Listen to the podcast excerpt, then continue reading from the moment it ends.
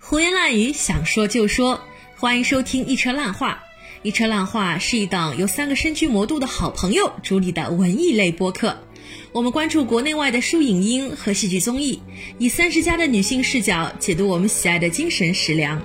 希望成为您的江浙沪文艺小指南。不好意思啊，我没有去看，因为当时我觉得十三到十四英镑稍微有一点贵。但是现在想来又又很后悔，你怎么会知道？后来你就没有机会去电影院了呢？后来电影院都关门了，所以想跟大家说，如果身边你发现有高清放映的资源的话，你千万不要犹豫，因为你不知道这样的机会什么时候会再来。我们那会儿每周都有一个就是世界剧场观看指南、线上观看指南那种性质的，各个剧院都掏空存粮，把一些当时录的不够做线下发行的影像都拿出来了。我经常跟老板说：“老板，你这是从哪儿淘出来的东西啊？”我说：“能不能别逼我们都一把年纪了，还要学习一些新业务？”然后你就会觉得说：“啊，围绕在我身边的宝藏还是挺多的。”我会有一种一直处在一种精神富足，然后在吸收新东西的这么一个感觉中。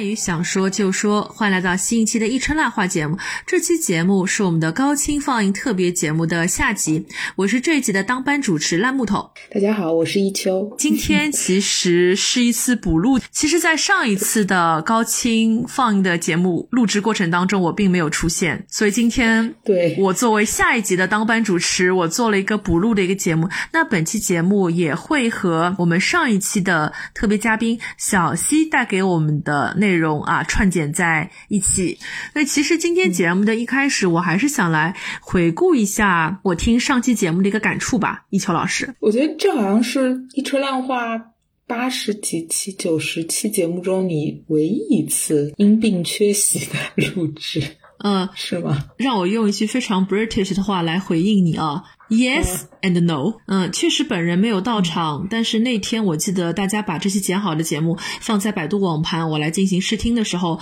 我还是很清晰的听到了我的两段口播，因为开头的片段是我录制的，所以其实还蛮蛮诡异的哦，就是本人不在场，但是又有我的声音传出来。后来我其实很耐心的听完这期节目之后。我真的有一个很大的一个感触，在我不在的一个场合，就是大家能不能很好的，就是保护好、照顾好一川浪花这个小孩儿。对对对对，但是很神奇的是，发现小孩还很乖。对，小孩还很乖。作为一个听众，也会觉得，相比较我们过往会更多的去说一些自己个人的一些观剧感受、一些私货、一些记忆里面的小插曲。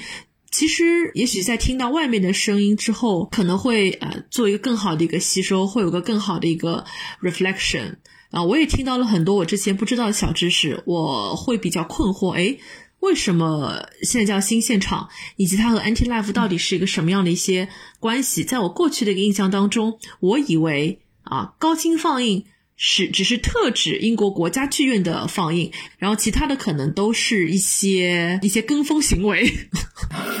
但是通过这个节目，现在我也作为一个普通观众，我被科普了，原来新现场目前的一个平台，它已经接触到了更多的一些资源，除了有英国国家剧院之外，他们也扩展到了黄沙，像啊英国啊皇家芭蕾舞团，甚至在近期他们也来到了上海，为啊一部我们国内的京剧的高清放映做了一些市场上的一些宣传，哎，真的是觉得恭喜啊，嗯，所以哎这就。就是我听上次节目的一个感触，就娃娃真的很好，哎，老母亲很放心，所以想听听看一秋老师对于上次的录音有些什么样的回忆，有没有什么哎我不在的时候出了什么幺蛾子？还是有幺蛾子的，好大一只，就在楼下。当时我们邀请小西来到车厘子老师的家里，然后我们三个人就坐在那里录音。后来楼下就传来连绵不绝的唱歌声，有一位男士唱着呃民歌吧，然后就唱的非常嗨，也不知道是在唱 KTV 呢还是什么。然后声音真的很响，但是小西他非常 专注，完全就是思路没有被打断。我反正我当时觉得就是一只耳朵在听他在他的讲述，另一只耳朵在听那个歌声，嗯，然后也很担心后面的就是录制的效果嘛。但是后来听了一下，发现那个话筒还是很给力的。当时小溪用的是一款我们问友台借的一个电容麦，电容麦，呃，然后车厘子和我一起用的是它的一个动圈麦。大家听播客听多，肯定应该知道这两个的区别吧？动圈就是你要呃正对着它，然后它会收取你正对着的。发音，然后电容麦是等于说是四周的声音基本上都能收进去，所以它比较敏感。后来我和车厘子用的那个动圈麦，我们可能。两个人共用一个都没有怎么样找对那个正对它的位置，所以整个收音效果非常不好。大家听到的这个其实是小溪的那个音轨，哦，原来是这样子。电容麦的那个音轨，对，就是一个音轨，所以我们声音会听上去确实是有点虚，有一点远，但其实还是比较清晰的。哦，所以我在听的时候，我一直会在想，哎，为什么这一期节目当中小溪的声音是如此的清晰，然后你们俩。两个像，仿佛在我家一样遥远。对对，是的。还有，反正就对以他主讲为主。好的，再次暴露了我们节目在技术上一直吃瘪。好，我们下次会再接再厉的。木头，我知道，就是你之前和车厘子一起去杭州，专门看了这个雷曼兄弟三部曲。那你来给我们讲一讲这个你。看完观感非常好的一个 NT Live 的高清放映吧。其实，在我今天做这期节目的一个准备过程当中，我也梳理了一下我在豆瓣上面曾经在不同的 category 下面，电影啊，还有舞台剧上面马克过的 NT Live，我才发现，其实雷曼兄弟三部曲对于我来说是非常特殊的一个。存在。我上一次去剧院里面观看，应该是在二零一九年，和一秋老师还有车厘子一起看了《朱莉小姐》。那场《朱莉小姐》，我记得还是在上海仍然可以被允许播放 NT Life 的时代。我们去了一个非常非常远的一个叫滨谷广场的猫什么的一个 剧院当中去看的。对，所以已经整整过去两年了。所以这次雷曼兄弟。我可以说，它是一个里程碑一样的概念。它让我重新觉得，原来 NT Life 对于我来说是这么的重要，或者说高清放映，我们为什么会需要它？因为你真的会觉得它离我的距离是这么的近。在我非常非常想要走进剧院的时候，在我非常非常 especially 想走进西区或者走进百老汇的时候，它给了我一束光芒。那天我留下了这样的一个记录，我说：如果你热爱 NT Life。但是没有看过雷曼兄弟三部曲，你的观剧史是不完整的。那这个雷曼兄弟其实就是你我大家都知道的那个雷曼兄弟哦，它不是一个虚构的雷曼兄弟，它的英文名字是叫做 The Lehman Trilogy，它。非常非常的长，它有三个部分，所以叫三部曲嘛。基本上你在里面可能是要做四个小时的一个时间，有两次一个中场休息，但几乎。豆瓣上所有的观众，他们的感受都是很直接。家族两百多年的历史，在将近四个小时的时间里面，弹指一挥间，没有任何一个人会觉得这四个小时是一场劫难，是一个浩劫，是在浪费时间。不会，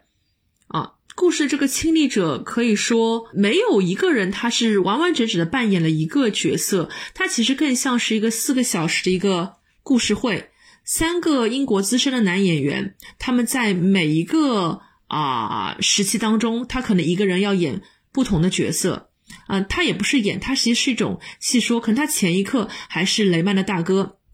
他下一刻就变成了一个杂货铺的，他们互相之间不断的在变换角色，然后这个时候你真的会觉得这个世界上只有两种演员，就是英国演员 and。其他演员，然后这个时候我们真的不是要，我们真的不是要拉踩。其实像这样子的一些演员个数很少的戏剧，我们以前在话剧艺术中心或者说在别的一些场合都有看过。我不知道，呃，一秋老师，你有没有看过那种人很少很少的戏剧？所以人同时要演几个角色那种戏。我第一反应是我当时在呃英国就是博尔顿那个地方看了一个小戏，叫《华尔德菲尔庄园的房客》，就是女房客，她是勃朗特姐妹的那个小妹妹安妮·勃朗特的呃作品《女房客》的改编。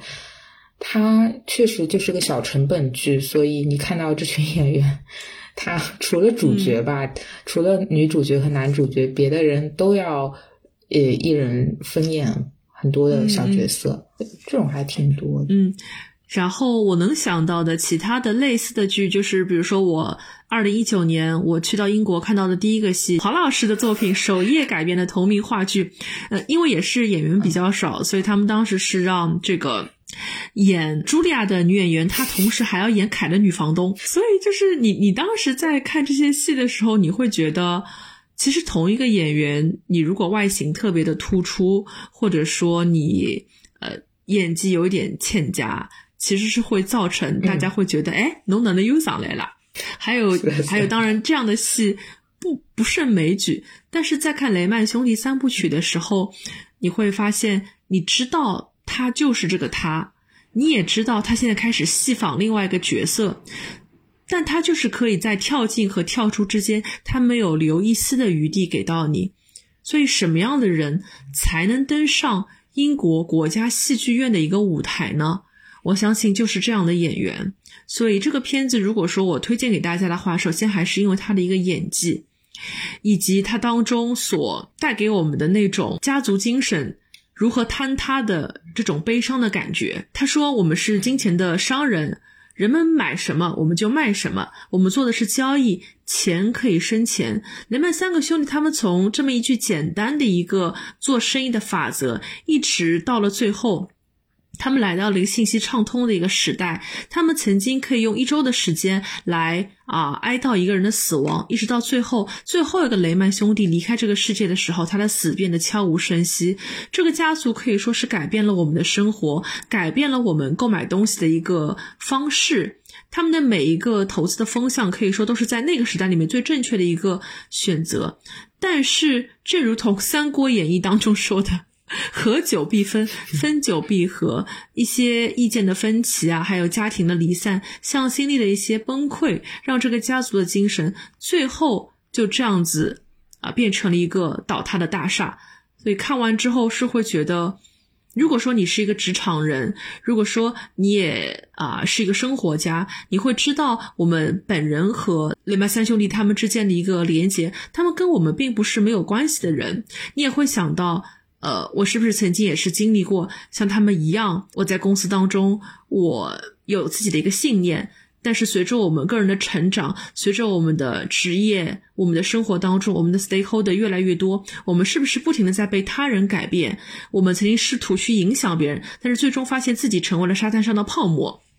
所以看的时候是会觉得，如果你有一些生活的阅历啊，如果你不想去看一些啊不动脑子的戏，你是希望能够成就一个有思考的一个夜晚的话，我觉得去看《雷曼兄弟三部曲》是一个不错的一个选择。嗯，所以如果说一秋老师你还没有去看的话，我非常建议，如果他下次继续在杭州或者苏州这样的比呃比较近的城市的话，它非常值得你早上买一张火车票去，然后在西湖边漫步一下再回来，呃，也是一个不错的周末呢。是的。我已经完全被安利到了，完全被安利到了。我查一查那个排排片表，对，真的是可以查一下这个排片表。然后在讲完雷曼兄弟之后，其实还是想再回忆一下，呃，Anti Life 或者说是高清放映对于我自己个人的一个影响吧。其实最不得不提的一件事情，就是在上期节目推荐的过程当中，我们的一秋老师作为我们的首席。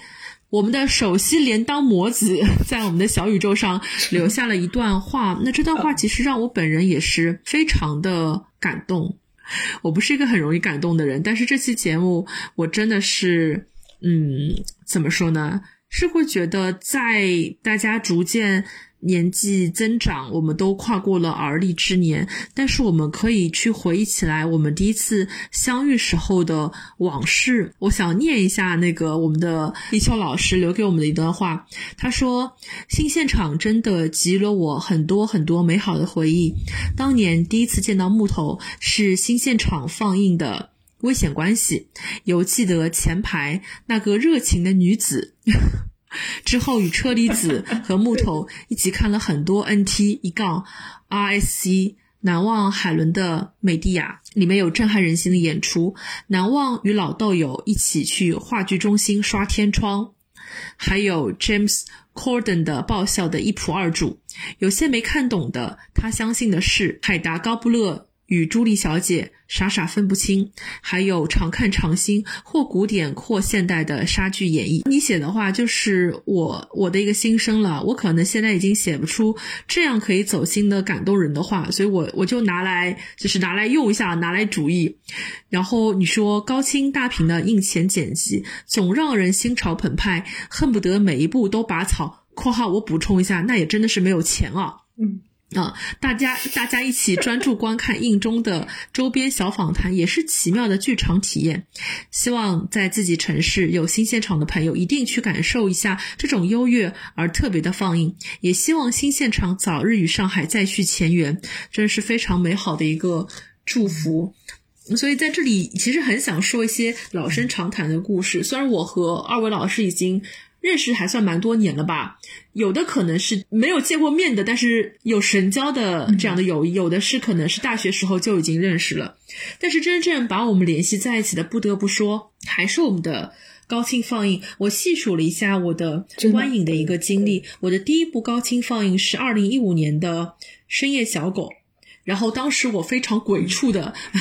在豆瓣上马克的时候，我只写了一句话，我说。哎呦，这种录制版的全方位镜头蛮好的嘛，反而比平面座位上的观众视角更美妙哦，wonderful。然后当时你一看就觉得，这一定是一个常年买不起票的穷大学生写出来的话吧？就是你如果可以有钱 买那种四百八、六百八的票，你你可能不会写出这样的话，但是视角也会很好。对。但是当时我写这样的话真的是很真实。然后我的第二部 NT Life 就是那部大名鼎鼎的《奥赛罗》，就是在我们节目当中已经出现了不下三次的《奥赛罗》，就是那一部，呃，我们的吹子老师哪一部呢？就是我们的吹子老师约我见面，然后最后他本人却没有出现的那一部《奥赛罗》，这是他第一次主动约我，但是他本人并没有出现。当时就觉得，为什么为什么美丽女子都要放我鸽子呢？然后就要不得不说，我们两个人第一次见面的那一次。二零一六年的夏天，七月十三号，我们也是在上海电影博物馆五号棚的那个非常简陋的 那个大盆子里面，每个人有一个很简陋的小凳子。对的，我们看的《危险关系》。嗯，然后《危险关系》为什么对于我们来说那么特殊呢？其实是因为。当时里面有两个女演员，都是我很喜欢的女演员，一个就是我们著名的，哎，可能是非著名女演员哦，伊莲卡西迪，简称伊西，她是我们华老师的华女郎，嗯，著名 华女郎，Sarah Waters。的最经典的作品叫做《纸匠情挑》或者《纸匠》，那他在 BBC 版的《纸匠情挑》当中饰演的是我们的腹黑的富家女莫德小姐。嗯，所以我们发现了没有，就是当你很深爱一样事物的时候，那样事物就会呃不断的朝你源源而来。就是当我们很认真喜欢华老师的时候，所有的华老师女郎，还有所有高清的 NT Life 都会朝我们源源走来。然后里面还有一位我很喜欢的演员是那个珍妮麦克蒂尔，然后她饰演。的是危险关系当中，我们被很多人一代一代又演绎过的这位非常闲的没事儿干的人，是喜欢搞七捻三的这位女女妇人。嗯，她也是我很喜欢的一部呃电影《雌雄莫辨》当中的女配角，她提提名了当年的奥斯卡的最佳女配角，她配扮演的是裴先生。那在《雌雄莫辨》当中的女主角很有意思，很有意思，她扮演的是危险关系电影版当中的这位。哎，女妇人。哦，还有对，所以他们之间是有这样的一层关系，嗯，然后我当时的一个评价是说，我没有想到，哪怕我观赏的是一个话剧的一个影像作品，但是这个柔美的打光，这个细腻的拍摄方式，它让我看到了一个移动油画版的一个话剧，而这样的拍摄方式让其中的每一位女演员都显得格外的动人。虽然说这个剧情真的是老生常谈，但是。我觉得他的拍摄手法不会让你觉得哦，我今天就是在拍小品，我在拍春晚，我是像拍电视剧一样的给你拍下来，并不是。我相信他的每一个镜头的调度，他的每每一个分镜头的选取，一定都是契合了这部剧的时代的氛围，以及里面呃女性角色她们的一些性格特征。它里面有非常多的啊，伊莲卡西迪这个角色一些面部的一些。特写以及他肉体的一些是的特写，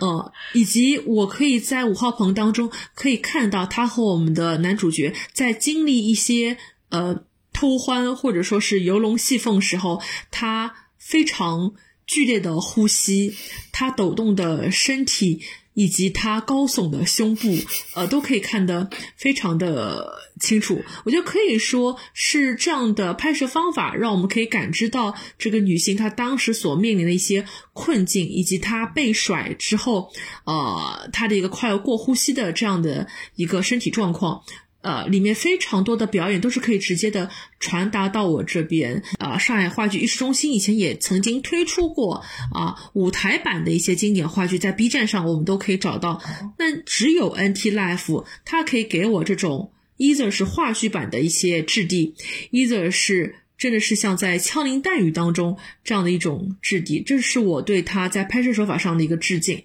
啊。那我们请一秋老师，要不你也来聊聊当时你对《危险关系》这次观影的啊观剧的一个感受？当时写的评语是，我觉得这故事讲的太满了，缺少一点 subtlety。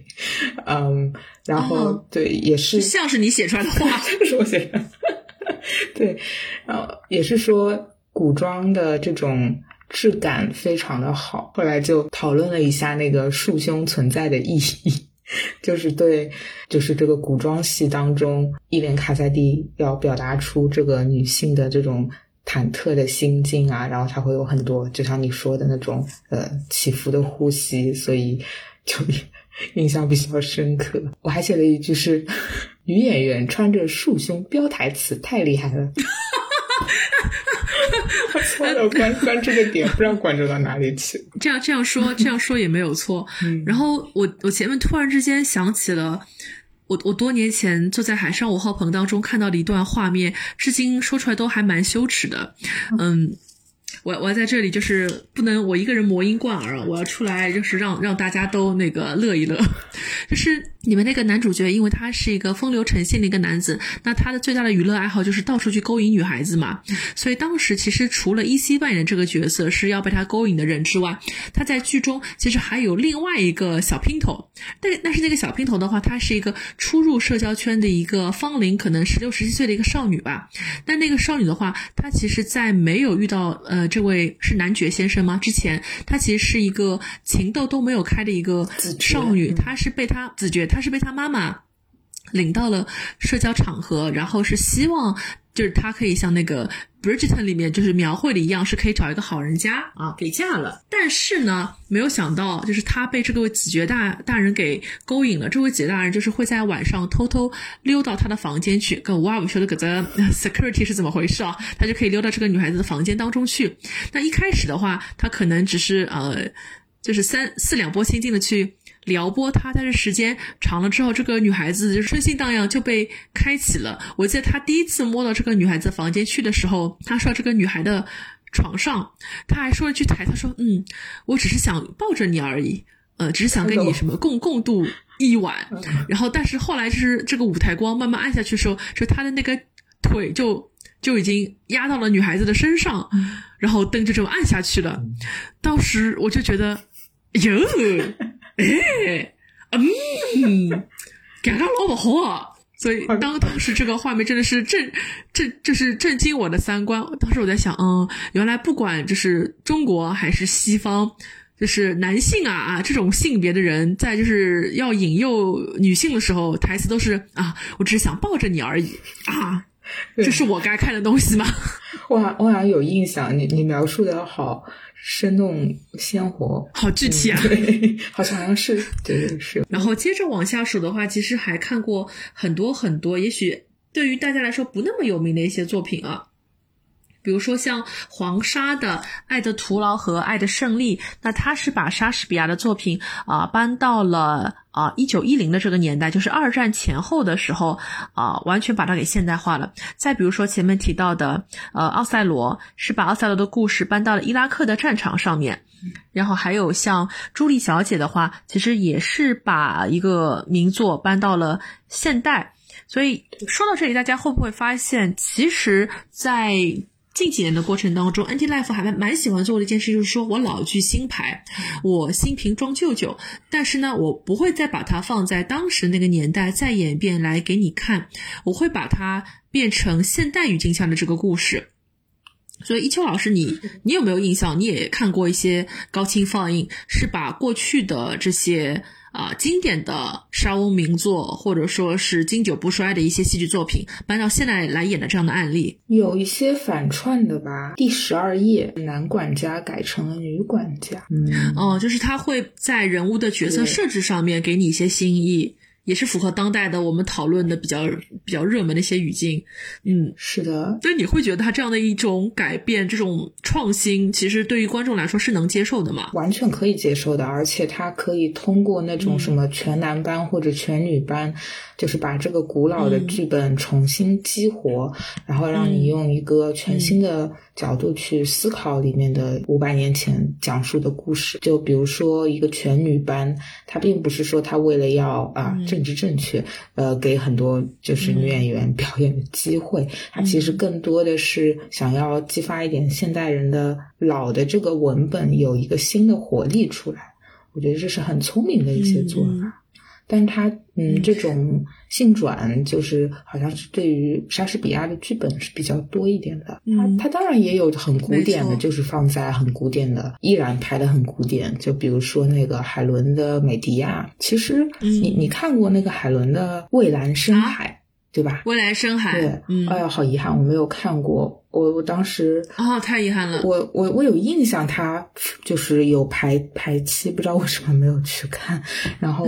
我当时看了那个美迪亚，好像是我一个人去看的，然后也很震撼，但后来就还挺伤心的，因为在今年的呃是今年的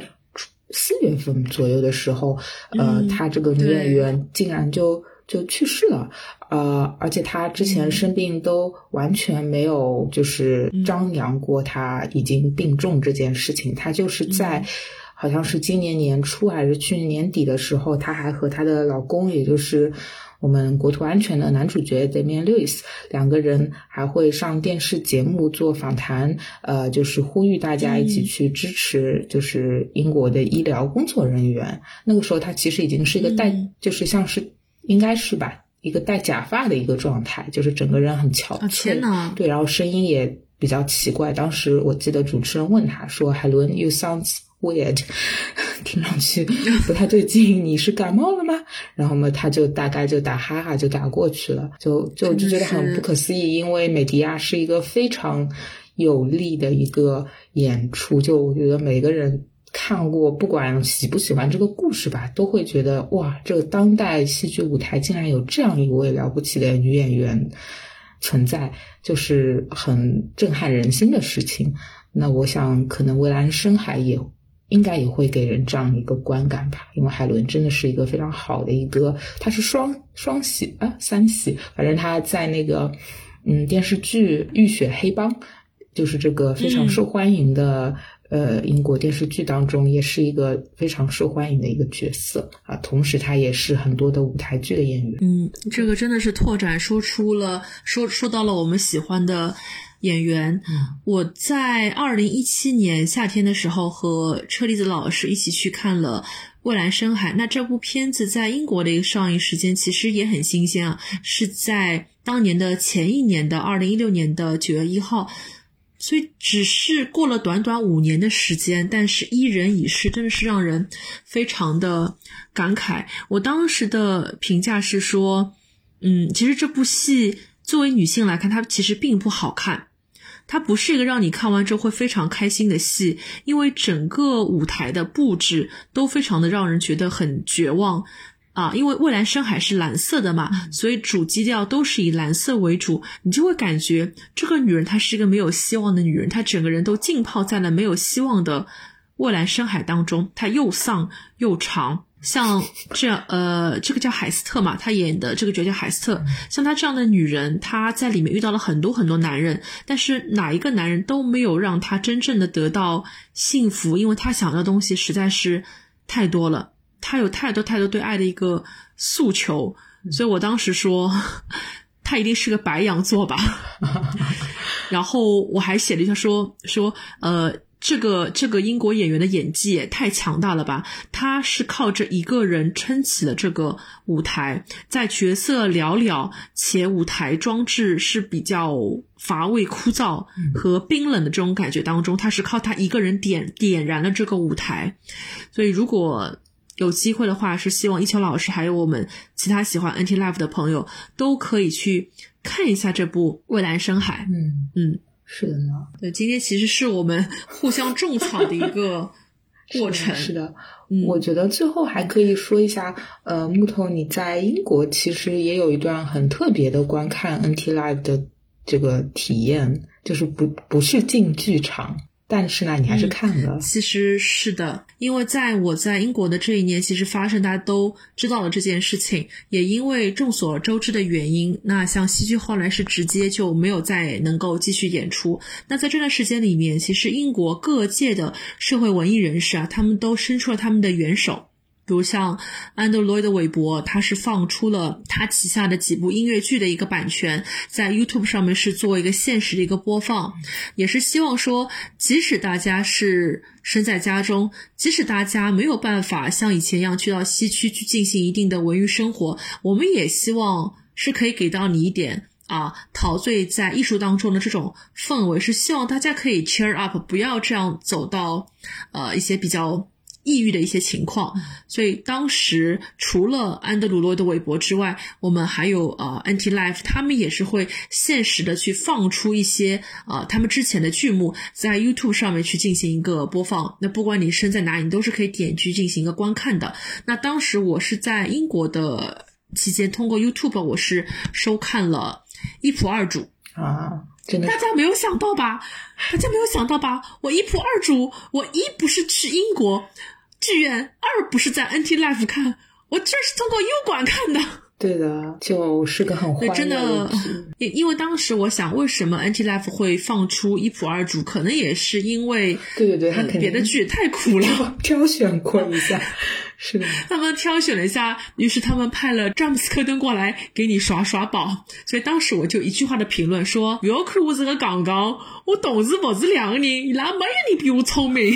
非常开心。也许大家今天在讨论说，Anti Life 它给到的是像我们这样远在国外的观众也有机会可以看到这样比较 premium 的表演，而且在录制 Anti Life 的时候，他们选的肯定是最好的一些卡司嘛。其实大家知道吗？哪怕是在英国的本土，Anti Life 依然是一个造福于社会的这样的一项放映活动。因为当时我在英国的时候，我们还有另外一个。剧它也有一个高清放映，那就是我们非常喜欢的菲比，我们的飞边，他自导自演的剧，就是伦敦呃伦敦生活的一个舞台剧版。嗯，因为它最早其实就是一个像 monologue 的一个一样的东西，最后成为了一个英剧，所以后来它是专门也是录制了这样的一个舞台剧的版本，作为一个高清放映，在全英国各地的一些。电影院当中是去进行放映，对对。那当时我其实生活在考文垂，我们村的 Odeon 也有这个片子的一个排片，但是它的票价会比其他一般的电影要贵一些。我记得它那一场应该是要十三到十四英镑，其实和我们在这边看 Anti Life 的票价应该是差不多吧？差不多了，嗯。差不多，差不多，这个价格价这个价位做，嗯，对，所以我当时我有没有去看呢？我觉得我很不好意思啊，我没有去看，因为当时我觉得十三到十四英镑稍微有一点贵，但是现在想来又又很后悔，你怎么会知道？后来你就没有机会去电影院了呢？后来电影院都关门了，但是你。过去了就过去了。所以想跟大家说，如果身边你发现有高清放映的资源的话，你千万不要犹豫，因为你不知道这样的机会什么时候会再来。所以我现在会更加珍惜我们可以走到剧院、走进呃高清放映这样的一些机会。所以这也是一个个人生活中，我觉得我的一个小小的一个做梦的一个发电机吧。是的，是的。接下来就由我们的新现场的市场部的负责人小西继续给我们带来一些新鲜的干货。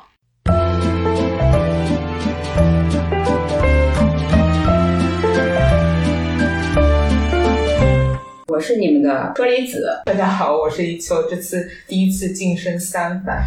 就是坐在呃车厘子老师旁边。我是新现场的小西。其实说到疫情，有看到你们其实有在做一些就是线上点播的这么样子的一些方式，来让更多的可能因为疫情的关系没有办法看到这个实体的演出，或者说是也让很多因为因为疫情那时候其实有有一阵子就是电影院啊什么的也也也不开人数，对。对对对，嗯，所以其实就是有了更多的。选择嘛，嗯，就是可以进行线上点播这么一种途径，嗯，但是就我们俩还没有能够，对，就是 对，还还没有能够去体验一下这个呃线上点播的这样子的一种形式。啊，想请小西来介绍一下这个线上点播这一块的话，是也是他们可能英国他们那边在疫情之后做的一个就是举措是吗？对，其实呢，就是稍稍纠正一点的是，就是因为以前有现场看的时候，大家可能就不看影像；有影像看的时候，大家就不会做线上点播，就是这样的一个。其实呢，线上点播出现的也挺早的，但它一直不是一个非常呃主流的这么一个观赏方式。就是它的版权分为呃线上、线下。和 DVD 介质这样的，对，所以我们比较熟悉的像英皇，还有呃莎士比亚环球剧院，它都是发行 DVD 和呃，包括大都会，美国大都会歌剧院都是发行 DVD 介质，然后并且有线上点播、付费点播这样两种这样其他的版权形式的。对，所以我们在二零一七年引进环球剧院的时候，就同时引进了它的线上发行的版权。对，从那个时候开始，我们其实就一直在做，就是一直有线上的这一个板块。对，只不过就像我刚才说，就是呃，如果大家有能在大荧幕看的机会的话。肯定都会首选那种方式，一个是观感肯定会非常不一样，再一个呢，就是说戏剧就跟电影似的，如果你永远在家能暂停去干别的，这个东西可能你就真的就看不下去了，就这个对对对，看着看着就断掉了，对。对对对。观感首先是会非常不一样，就是无论从音响啊还是画面来讲都会不一样，因为线上的它的那个技术标准来讲，本身呃它的清晰度就会比比那个高清。要差又差一级，对，所以这两个原因吧，都导致就是说，最开始在疫情之前，我们的这种线上也就是不温不火，一直存在，但是我们自己也没有很在意这一部分，然后观众选择这个途径去看的人也不太多。那一期呢，确实是让大家注意到了这个线上的存在。另外一方面呢，就是确实在一期很多。呃，院团也都意识到，我们只能通过这样一种方式见面，所以放了很多的存粮。那会儿我们在一期。我们一期的微信公众号坚持更新，然后大家都那会儿都说说没有线下排期啦，然后你们还在更什么呢？我们那会儿每周都有一个就是世界剧场观看指南，线上观看指南那种性质的。我如果没记错的话，足足做了大概十五六期。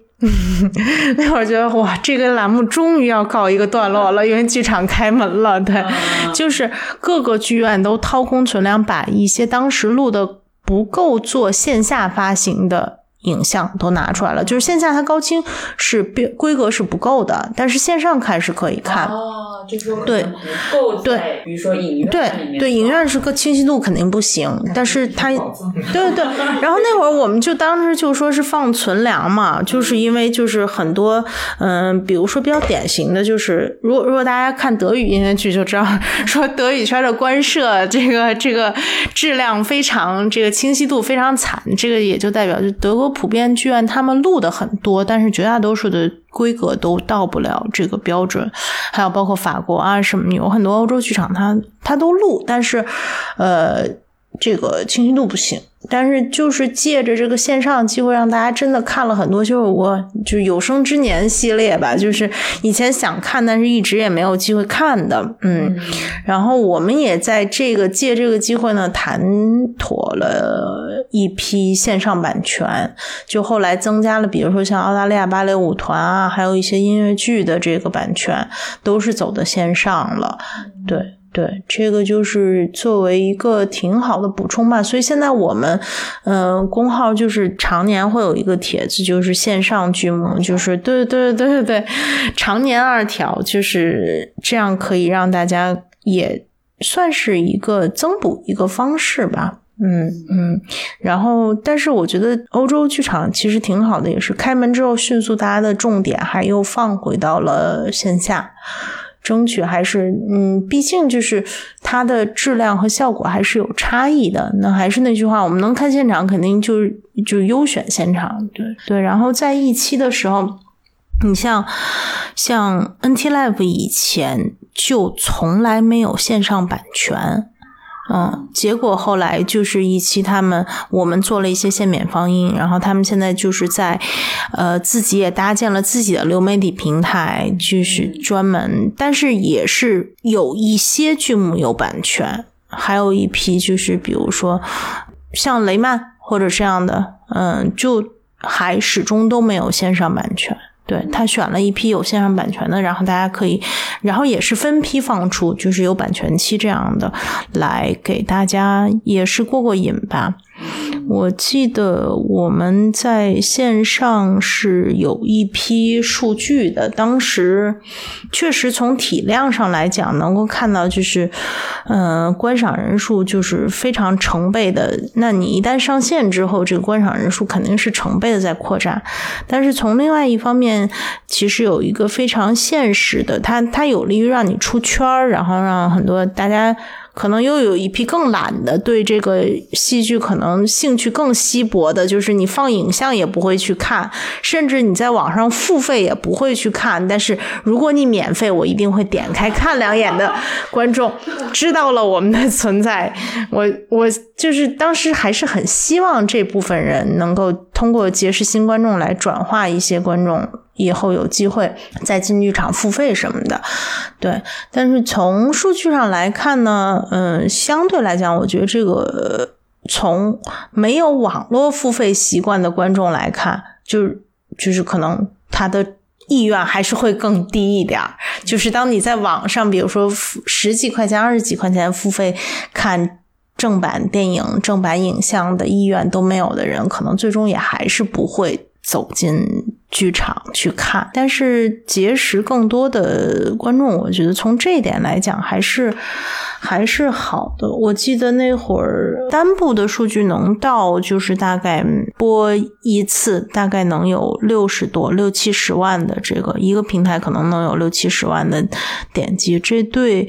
呃戏剧来说，还是算是一个比较好的一个数据了。整体可能当时 NT 的几部是到了五六百万，如果我没记错的话。就是还是希望就是假以时日吧。我后来就是一期最困难的那一段时间，就是大家真的都是到到处都没得看，然后也影院、影剧院也不开门的情况下，我们做了一批限免。但是后来我们很快就回到了这个付费观看的这个，就是关闭了其他的限免的这个。当然，世界剧场其实这一批也就都随之关闭了，因为。总的来说，观众需要回到剧场，甚至回到影剧院看影像的一个，你保持这个行业持续发展，肯定还是要回到付费这条路上去的。嗯对，是的，嗯对，而且像我记得就是老维克剧院当时演那个《Breathe》呼吸的时候，它的线上的呃点播，嗯。说线上的直播的票价是不一样的。嗯，对。它，是有二十，可能二十对。磅、二十五磅，也有七十磅的，对包含捐款，包含不同等级捐款，其实就是它的机位和后来绝大多数线上直播的，它的机位也都是一样的。哎，对，机位看到对的是一样的，对是个别有那种，个别有那种，比如说负三十磅，你可以在三十个机位里切，呃，三个机位里切，然后负二十磅可以在两个机位，极其个别有这种情况。嗯，也它，但是这种，我觉得这种情况，它，呃，他做尝试。嗯，让大家觉得好玩的这这种意义大于它的钱的意义，因为再怎么算这个账，那我们从数据发行数据来看，就是你线上大家觉得啊，线上基数这么大，说你们这个肯定是是不是线上都很赚钱？但其实线上远跟线下比还是远远赶不上，因为十几块钱一部的这个数量，你要卖十个人，可能才能卖到一张线下的这么一个票的呃数额出来。但是非常不幸的是呢，我在我们国家的这个线上付费的这个意愿和比重其实还是很低的。对，对，就是很多观众他可能会去剧场看戏，但是但是就是在网上花钱去看电影的人，其实这个这个比例肯定还是要比我们想象的要低很多。嗯，就付网上付费意愿还是很差。我就想到了，就是，呃，其实你去线下观看这种高清影像的放映，有的时候也是一种社交行为吧，对就跟朋友一起去啊什么。嗯但是你其实如果说是在线上点播的话，怎么说？因为现在线上可以看的内容实在是太多了，对对，对吧？你就是各种东西都可以看，免费的，然后付费的，对吧？嗯追剧、综艺各种，对对，其实其实感觉，特别是一个舞台剧的作品，它可能就更缺乏仪式感了，在线上。对，在线上有的时候，像我们可能没有，也没有。其实我们之前十一那一次嘛，就还挺想，就是我们台三个人一起聚在我，比如说我家里面、嗯做一个线上点播的。那么尝试，但是可是大家都很忙，大家都太忙了，就也没有。对，没其实其实，在欧欧陆剧场放粮的时候，像比如说有一些特别难得的，比如说像 ITA 荷兰的 ITA，然后还有包括呃柏林啊什么，他们放戏的时候，就是而且还有时时差的情况下，真的就得就是一帮朋友约着，还得在微信群里聊着线上云观剧，才能让你在半夜凌晨几点，然后看完这两三个小时的戏。对，嗯，嗯，这个还是它的难度还是有的，对，制造了更多困难。下一个问题嘛，就想知道，嗯，你们现在新现场，呃，像刚刚一开始有提到说，其实有帮王培育老师在做一些这个拍摄的对，这么一些、一些作品和工作嘛。嗯。那你们接下来有一些什么自己有些什么新的计划吗？就是嗯也有、有计划，比如说做一些可能原创的东西嘛，或者嗯说是、呃，比如说在精进于就是高清影像国内的一些高清影像的拍摄啊，什么嗯嗯。方面的我们我们的初心以及核心肯定还是拿所有最好的艺术现场。对我们还会不断的扩大，比如说艺术门类啊，比如说像这回挖掘，今年挖掘出来像像音乐会现场以及歌舞伎现场，可能他有的人说你们这个也太小众了，我觉得这个是大胆和对，我觉得这些东西其实都是我们做这些事情，就是真的就是最初心的一些东西。就是我以前可能也从来没有接触过，我以前不是古典粉丝，然后我开始做了歌剧芭蕾之后，就要被迫学习很多相应的知识。但是我会发现，我以前如果只作为一个剧场观众的话，我可能会非常就是会拒斥，就是看一些啊歌舞伎不知道什么东西，我不会去看的。我会有这样一个，就是对于类型的选择上来讲，我有一个非常先入为主的一个概念。但是，一旦当我就是做了这一行之后，我现在就从来不拒绝，就比如说这次做京剧，我从来不会拒绝，就是说，呃，我以前没有接触过这个门类，那我就拒绝看这个东西。我是现在吃安利吃的非常痛快，就是如果大家都说好，无论这个形式我以前看没看过，我一定会去看。要是什么，假如说有一天疯狂的有一帮。朋友给我安利黄梅戏，我也一定会去看的。就是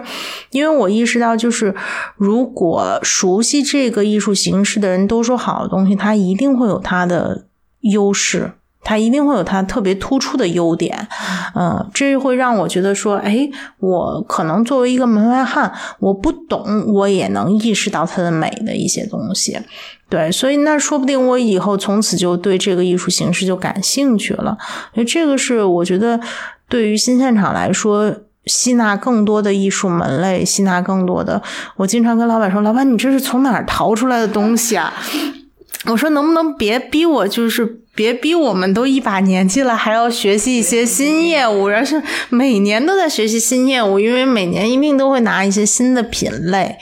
对，其实对他对我们所有人来说都是这样的，就是一个不断。但是你会发现，哦，这个艺术，这个艺术，你也会哦开始有所了解，有所涉猎，这个感觉其实还是挺好的。然后你就会觉得说，啊，围绕在我身边的宝藏还是挺多的，我会有一种一直处在一种精神富足，然后。在吸收新东西的这么一个感觉中，对这个是新现场其实希望带给观众的一个感觉，因为你如果只专注于某一个类别，你可能确实会越看越少，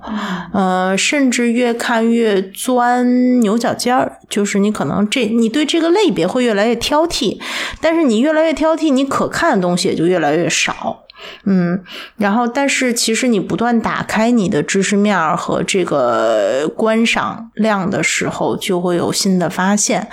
这个是新现场，我觉得以后还会继续，就是说扩展更多。呃的一个主要方向，然后至于提到的拍摄，甚至其实我们公司以前也做过一两部原，做过一两部戏，这个就是属于算是呃做戏的话，算是个人爱好，就有的时候因为作为戏剧观众爱好者来讲，可能会总会有看到好的版权或者看到好的戏，自己也想做，这个从来不作为我们一个发展方向吧，就不作为重点。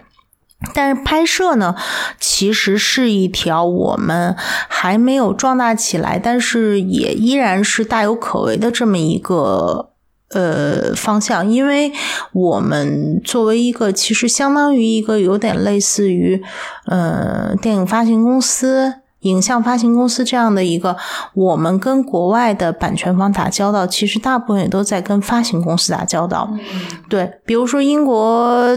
国家剧院的戏，它通过 NT Live 做发行，然后其他的像 RIC，还有其他的一些小剧院，它通过呃特拉法加公司这样的发大的发行公司来做发行。那我们从他那拿东西的同时，我们会有一个便利，就是我们也可以向他做一些发行，反向输出。对，所以这个其实也是我们的优势，所以我们为什么愿意，就是说可以去拍，有这个意愿，也有这个便利去拍一些东西往外。当然，我们最终这样的目的其实就可以，就是一个是在国内观众中，那即便是像我们以前拍过《来生川水中之书》，这回拍过王佩瑜的这个《搜姑救姑》这个京剧，那作为国内观众，其实也是同样的。我我对这个艺术形式不了解，那我是不是先从个影像的形式接触一下？而三线观众没有看过现场，那我是不是也通过影像？在另一方面，当然我们也有一个，嗯。就是一个心愿，就是如果有一天我们的内容足够好，那是不是可以让世界上更多的观众也看到我们的舞台影像，看到我们的艺术？啊，对，我觉得这个也是一个挺好的。当然，我觉得，嗯，那我们要保证这个东西足够好，有足够的受众，我们我们肯定才会去做。对，这样。而且，其实这种拍摄其实也不是非常简单的啊。对对对对对。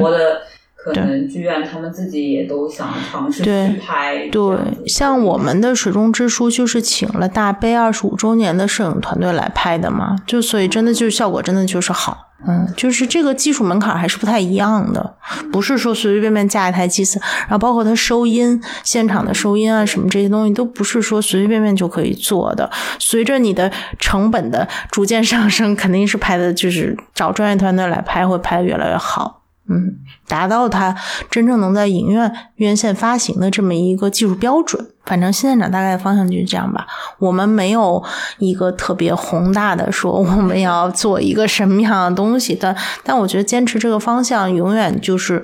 都有一个把它做得更大的这么一个期望。就是希望更多的人能看到好东西。我我发现就是可能除了你们的公众号本身，然后微博可能也有一些，嗯，双微基本上主要阵地，还有 B 站也有看到有账号。对，那其他的比如说一些社交媒体的平台，有考虑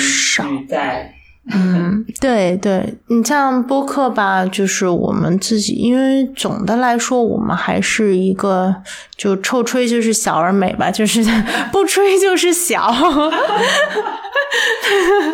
对，然后所以团队还是比较小，嗯，基本上就是一两个人一个部门这样的。嗯，共有多少名员工啊？十个人以内，可以想象吗？非常小。对，然后做一一个。月两三百场的放映，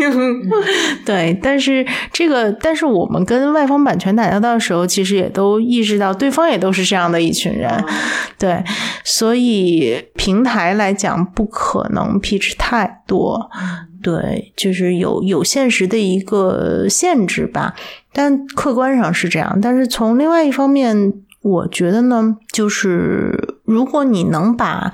呃。一些主要平台经经营好的话，也不是说非要盲目跟风，就是我们也不是搞投资的，我们也不是搞什么，就是什么平台我们都要占一个坑。然后对，因为我觉得平台的维护，包括就是这个平台能不能够及时响应观众的问题，能不能够及时跟读这个观众互动，在我来看都非常重要。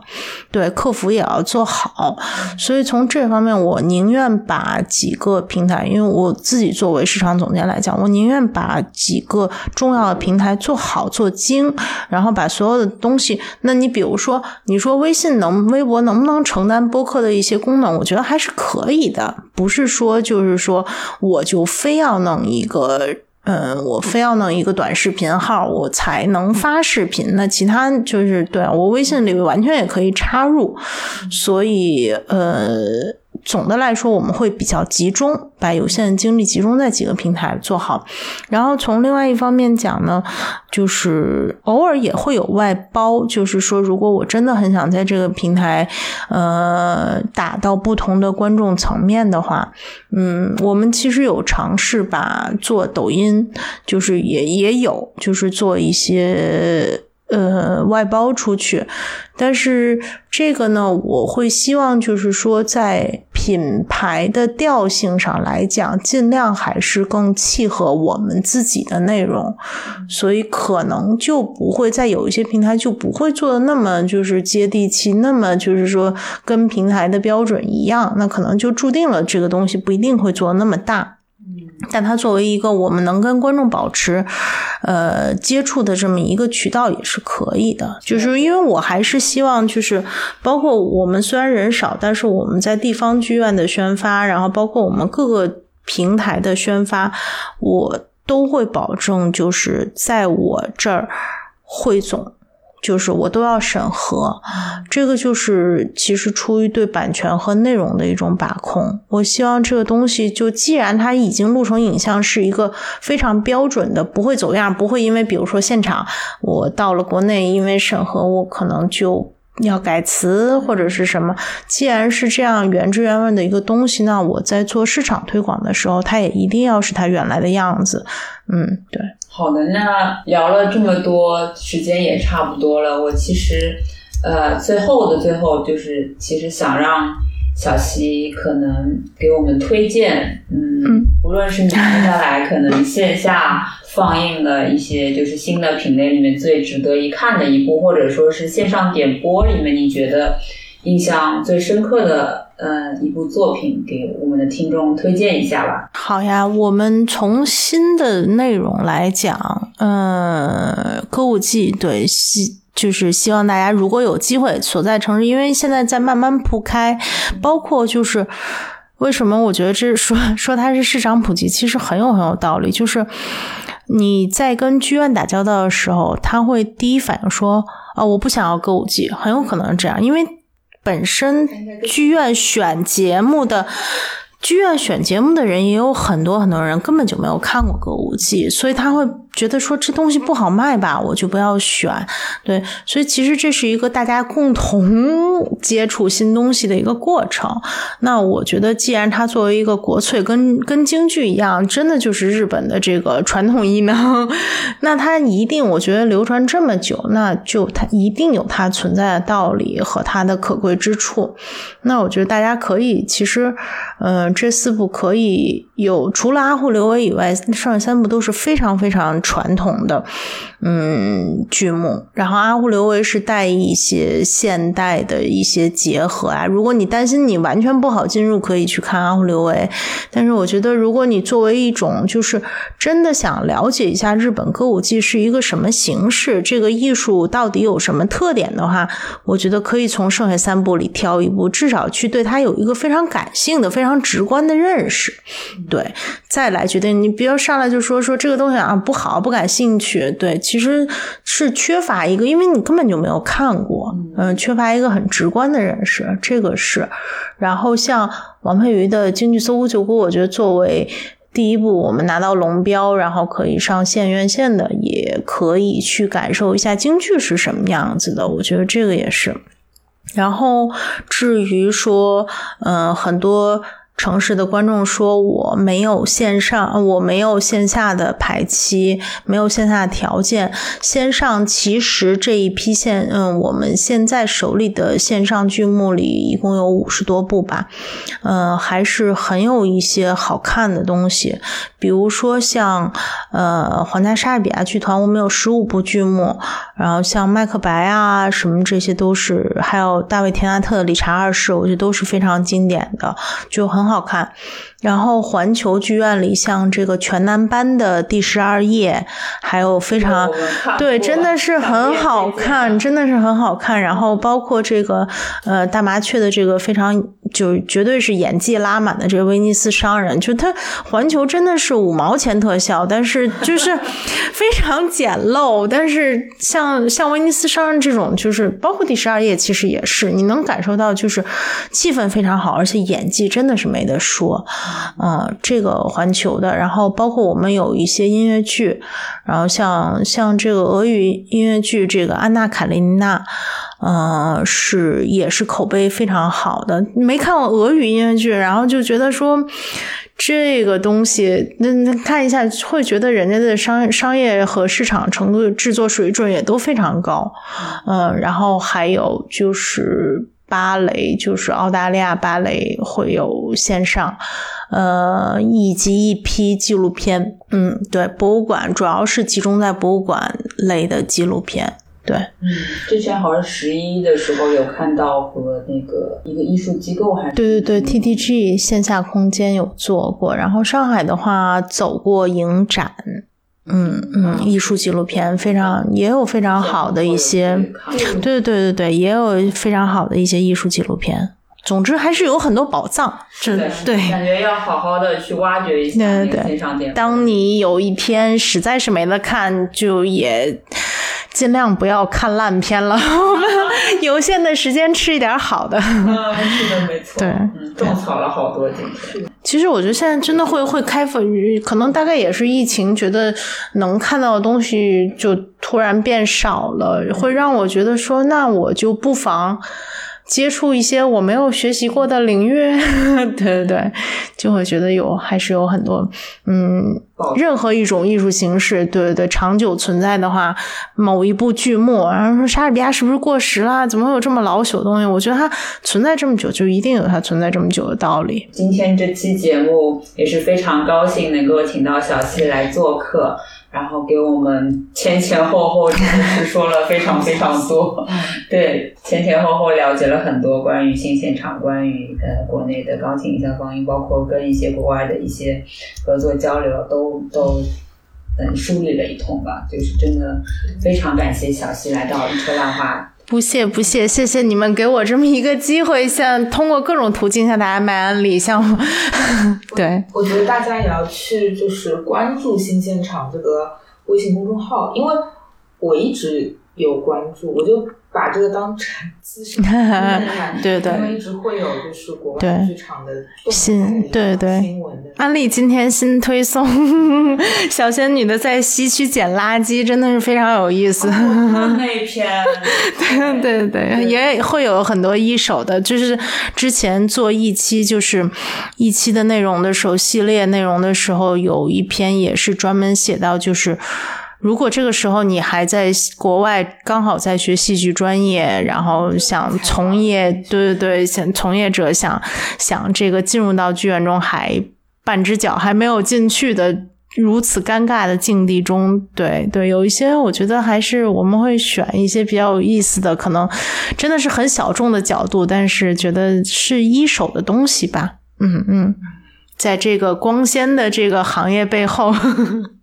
对，就是其实还看到这样的文章和采访，蛮有意思的，挺感 动。然后可能，